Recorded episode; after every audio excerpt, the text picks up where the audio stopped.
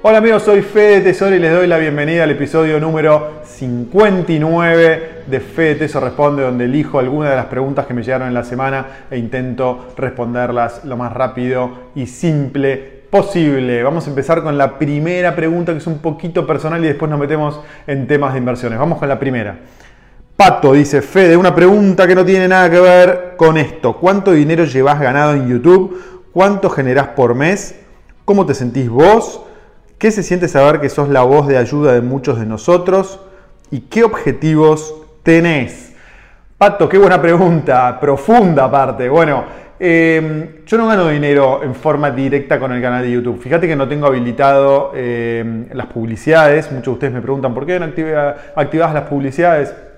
No es el objetivo. El objetivo del canal no es ganar dinero. Por suerte tengo varias otras empresas que tienen sus equipos de gestión, sus equipos de management, por lo tanto me dan tiempo para poder dedicarme a estar activo en las redes sociales, a grabar estos videos, etc. Pero eso no fue nada fácil de lograr, ¿no? Es difícil armar una empresa eh, en Argentina y que sea relativamente exitosa. Y después es más difícil armar un equipo de gestión que te permita no eh, tener tiempo libre y no tener que dedicarte día a día a manejar las empresas. Así que ese fue un gran objetivo que logré durante los últimos años. Entonces me liberó tiempo para poder dedicarme a esto que me gusta. Entonces la primera razón es que esto me encanta, el mundo de las inversiones me encanta y el hecho de obligarme, entre comillas, a hacer videos, a hacer el podcast, etcétera, me obliga a estar actualizado, me obliga a estar al tanto de las últimas noticias, que si, no tuviese esa, obligación, uno tiende a chancharse, ¿no? Tiende a estar un poquito más, más tranquilo y no estar tan obsesivamente al tanto de las noticias. Entonces, y, de las novedades y leer libros, etcétera, estar actualizado. Entonces,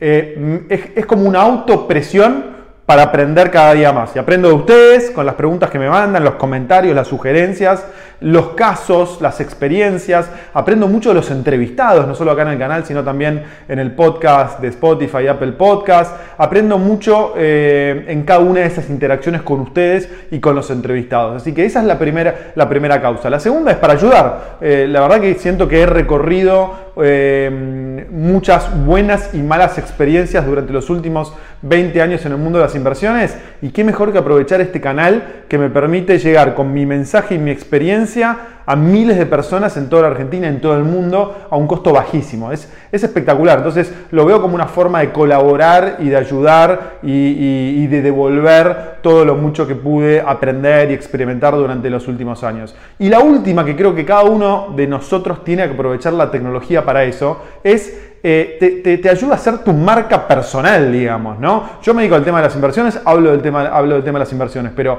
vos que te, te dedicas a cualquier otra cosa, estaría bueno que vayas creando tu marca personal en tu nicho, en tu segmento. Si sos dentista, con el tema del dentista, si sos deportista, con el tema del deportista, etc. ¿Por qué? Porque hoy en el mundo de las redes sociales, digamos, está, todo conectado, es todo transparente, todo tiene que ser auténtico. Entonces, yo lo que, lo que, lo que creo es que si cada uno de nosotros va desarrollando su identidad eh, personal en las redes, puede amplificar todo el resto de las actividades que haga. En mi caso, las inversiones, en el caso tuyo puede ser tu actividad. Entonces, esas son las tres causas. Las primeras dos les diría que son las, las más importantes eh, y las que justifican un poco todo este esfuerzo. Pero la verdad es que lo disfruto un montón. Así que bueno, gracias Pato por la pregunta. Vamos con, vamos con la próxima.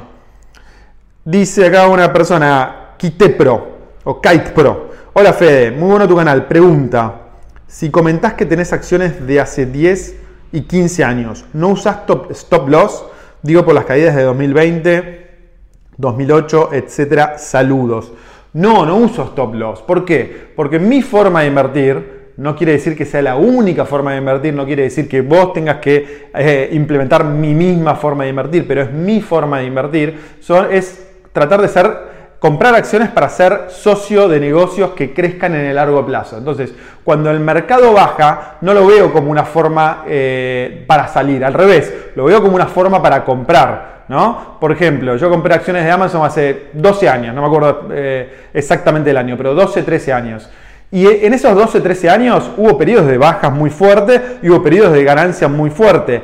Eh, si yo, pero la rentabilidad total fue por arriba del 1000%, digamos, desde que la compré. Pero si yo vendo cada vez que el mercado baja, es lo peor que puedo hacer como inversor a largo plazo. Acuérdense muchos de los videos que vimos de las estrategias de inversión de Warren Buffett, por ejemplo, y de muchos inversores que hacen buy and hold, ¿no? Comprar y tener. Son socios de los negocios a largo plazo. Eso no quiere decir que cuando un negocio cambie sus perspectivas no vayan a vender ese negocio. Sí, por supuesto. Si yo creo que en algún momento Amazon no va a seguir creciendo y voy a tratar de salir de Amazon y voy a tratar de ir a otra empresa. Pero eso no está relacionado a los ciclos del mercado. Una cosa son los ciclos del mercado, con esos subas y bajas que, tiene periódicamente, y otra cosa es cómo le va la empresa. Yo me fijo más que nada cómo, cómo le va la empresa, si puede sostener el incremento en las ganancias, el incremento en las ventas, si puede tener un servicio eficiente, si puede tener cada vez más clientes, si es innovador, si invierte, etcétera, etcétera, etcétera. Eso es lo que miro en los negocios, esa es mi forma de invertir. Pienso más como un accionista, como, como un socio, que como un trader de corto plazo. No está mal hacer trading, a mí no me gusta, yo no lo hago, pero hay muchas personas que hacen trading y le va muy bien. Mi punto de vista es que le tenés que dedicar mucho tiempo y mucho conocimiento. Es muy difícil hacer trading como actividad, digamos, este, como hobby, digamos. Tenés que dedicarle muchas horas o seguir a una persona, un especialista que te ayude y que realmente eh, te ayude a predecir, a, decidir cuándo entrar y cuándo salir. Pero es muy, muy complicado. Yo no hago trading, lo que hago es comprar a largo plazo, negocios a largo plazo. Por eso no uso el stop loss. El stop loss tiene sentido cuando haces trading. Vamos a la próxima pregunta. Franklin Manzanares dice, hola Fede, ante todo un cordial saludo y un enorme agradecimiento por toda la información que nos brindas. Quiero exponerte mi caso a ver qué me recomiendas. Tengo 36 años, padre de familia venezolano, inmigrante acá en la Argentina de hace 4 años. Bienvenido Franklin, un gusto tenerte acá. Actualmente, sigo con la pregunta, actualmente tengo un pequeño negocio que nos genera un ingreso medianamente bueno y nos permite ahorrar algo a pesar de todos los gastos de ser inmigrante conlleva. En realidad no llego más, no tengo más de 2.500 dólares ahorrados. Si quisiera comenzar a invertir en algo, sé que es poco, pero tengo que empezar. Practiqué una demo, un tiempo trading sobre el S&P 500, un broker de España, luego me di cuenta de lo difícil que es fondear dicha cuenta, no tengo cuenta bancaria en dólares en extranjero, ¿qué me recomiendas? Gracias de antemano. Franklin, bueno, Primero, bienvenido a Argentina. Me alegro mucho que hayas establecido un negocio y que ese negocio no solo te esté permitiendo vivir como querés, sino también generar algo de ahorro. Lo primero que tenés que hacer, que creo que ya lo aprendiste, es no cambiar esos dólares a pesos, porque vas a perder mucho dinero. Seguramente por la experiencia de Venezuela lo sabes. Entonces, la idea es invertir esos dólares. Si vas a invertir a largo plazo, es decir, si es dinero que vas a invertir a largo, plazo, que no vas a usar dentro de uno, dos o tres años, sino que es más de cinco años, por ejemplo, para tu retiro o para, un, fondo, un fondo, digamos, de, de, que el día de mañana puedas vivir de rentas, etcétera, etcétera, yo te aconsejo empezar a armar una cartera diversificada. Acordate del episodio 113, puedes ver, y hay bastantes episodios más que hablo del tema. Y 2.500 dólares para empezar a armar una, una, cartera diversificada no es poco dinero. Puedes invertir en algo de criptos, puedes abrir una cuenta en un broker online y empezar a diversificar en diferentes ETFs, por ejemplo, algo de oro, algo de acciones norteamericanas. Este, podés poner todo, algo de real estate a través de un ETF. O sea, no es poco dinero. Lo ideal es que no hagas inversiones por menos de 500 dólares, ¿no? Para que el, el peso de las comisiones no sean tan grandes. Pero bueno, puedes hacer 4 o 5 inversiones tranquilamente. Así que conclusión, fíjate el episodio 113 Fíjate el episodio 91 de cómo abrir una cuenta en un broker online. Hay algunos brokers argentinos que te permiten operar en el exterior, pero también tenés brokers extranjeros que directamente podés fondear a través de pesos contado con liquidación o con tarjeta de crédito, con transferencia internacional. Tenés varias alternativas. Va a ser un poco largo que te las ponga acá en este segmento. Pero conclusión, te recomiendo 113 y 91 FBTSO Show, que ahí vas a tener datos de cómo abrir una cuenta en un broker online. Y eh, si no sabes qué elegir, yo te recomiendo servicios de recomendaciones de inversión como los que tiene Inversor Global, tal vez hay otras empresas que también lo tengan, que pagas una suscripción que son bastante baratas, creo que no salen más de 2 mil pesos anuales y ahí accedes a una cartera diversificada. Esa también es otra forma de comenzar para que no tengas tanta dificultad para decidir a ver qué ETF comprar, qué acción comprar, qué fondo comprar. Así que bueno, espero que te haya eh, ayudado esta, esta pregunta. Si tenés eh, más, esta respuesta, perdón, si tenés más preguntas, ponelas acá abajo. Un abrazo grande. Vamos con la próxima de Andrea que dice, Federico, increíble lo claro que explicabas para que podamos comprender. Acá viene una consulta, si da, no sé, sí que da, Andrea. Imagínate que estás frente a un par de nómades digitales, jóvenes que trabajan en modo remoto, dentro de la ley argentina, pero no están casados ni se ven forzados a quedarse dentro de los límites geográficos por necesidad de educar a sus hijos en nuestro sistema. De algún modo le da lo mismo estar en Cava que en Montevideo o cualquier país de Latinoamérica. Si ellos trabajan 100% en blanco en relación de dependencia, ¿cuánto tributan del 100% de sus ingresos dentro de Argentina o Uruguay, por ejemplo? porque acá, si no saco mal las cuentas, tributan alrededor del 50% del bruto, 20% del empleado. y 30% del empleador. Andrea, el tema que sacaste es espectacular, es apasionante. La realidad es que sí, tributás un 50% o más. Eh, y desde el punto de vista impositivo, si no tenés muchas ataduras a la Argentina, no te conviene vivir en la Argentina. Te conviene, por ejemplo, vivir en un país como Uruguay, donde vas a tributar cero. ¿Por qué? Porque no vas a tributar sobre tus ingresos en el exterior.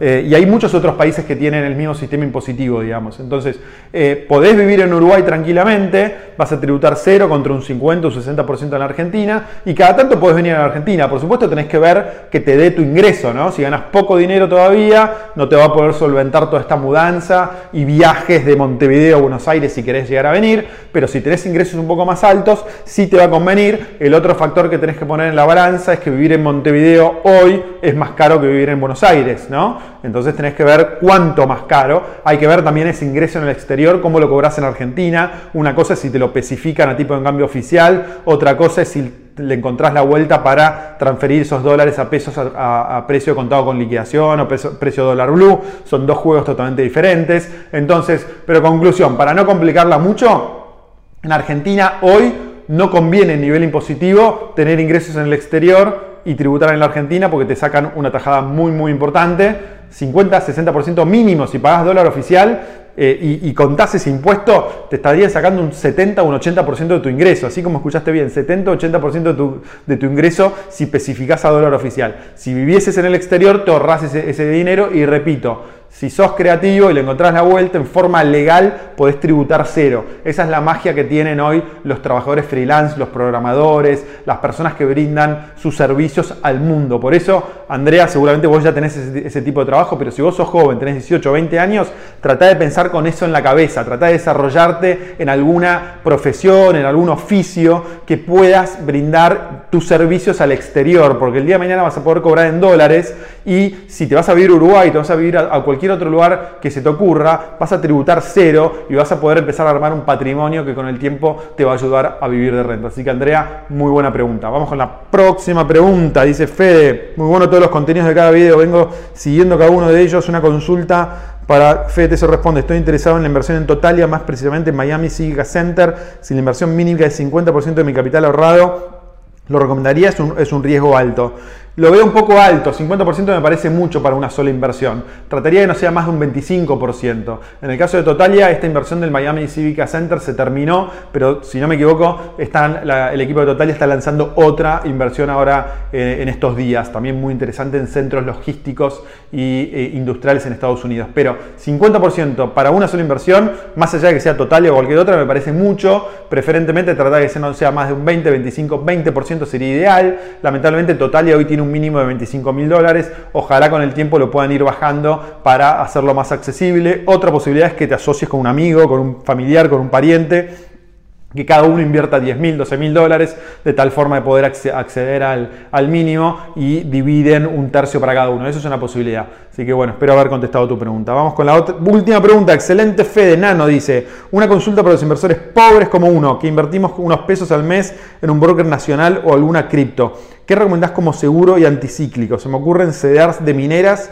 y comprar algunos dólares para meter en un fondo común de bonos, pero casi todos son de América Latina. Nano, sí, el, tema, el tema de, de CDRs de eh, mineras me parece una muy buena alternativa ten en cuenta igual que van a tener volatilidad esas mineras, ¿no? Porque suben y bajan a, la misma medida que el mercado sube y baja. La otra posibilidad es que te compres stablecoins. Me, me dijiste en la pregunta que ya estás comprando algunas criptos. Bueno, te podés comprar alguna stablecoin para que no sea tan volátil y hasta puedes meter bitcoins también. Yo creo que el bitcoin va a ser anticíclico. No se cumplió en marzo pasado eh, porque bajó todo el mercado del bitcoin también, bajó. Después subió muy fuerte, pero yo creo que a medida que la Reserva Federal de Estados Unidos y, en Europa emitan más dinero, todo lo que son criptomonedas van a, van a crecer de precio por default. Pueden tener variaciones de corto plazo, pero a mediano plazo seguramente no bajen. Pero si querés estar tranquilo, algo, alguna cripto eh, con respaldo en oro, eso sería ideal. Alguna stablecoin también para no tener tanta volatilidad. Y la idea del CDR de minera me parece muy bueno, pero ten en cuenta que vas a tener volatilidad. Bueno, espero que les haya gustado este FT se responde. Acuérdense de poner todas sus preguntas, comentarios, sugerencias, experiencias abajo, que esas preguntas son las que alimentan este episodio. Eh, te veo en el próximo video, seguramente en breve vamos a, confirmar la próxima entrevista en vivo. No dejes de suscribirte al podcast abajo en Spotify, Apple Podcast en Google Podcast y suscríbete al newsletter también para todos los miércoles recibir novedades mías eh, en tu email. Te mando un abrazo grande, gracias por escuchar y nos vemos pronto. Chao.